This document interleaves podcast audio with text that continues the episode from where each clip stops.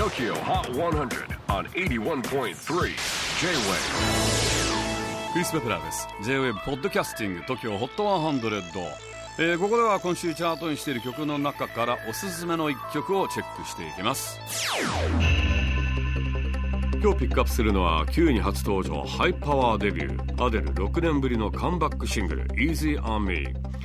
現在来月リリースになるニューアルバムのプロモーションを行っているアデルですがアメリカの雑誌「Vogue」の人気企画「73 Questions」に登場しました。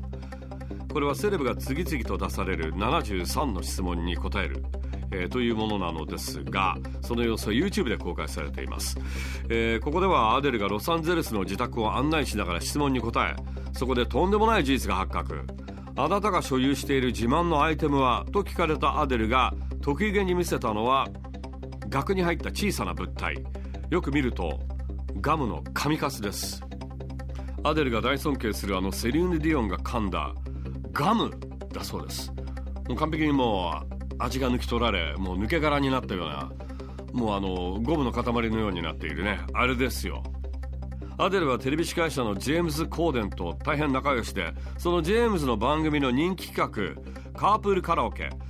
あれですね。車の中でみんなであのカースに合わせて合唱するというあれです。それにセリーヌが出演した時ガムを噛んでいたそうでジェームズはアデルがセリーヌの大ファンだと知っていたのでセリーヌがガムを吐き出そうとした時すかさず台本をちぎって「ここへどうぞ」と差し出しセリーヌはそこにガムをペ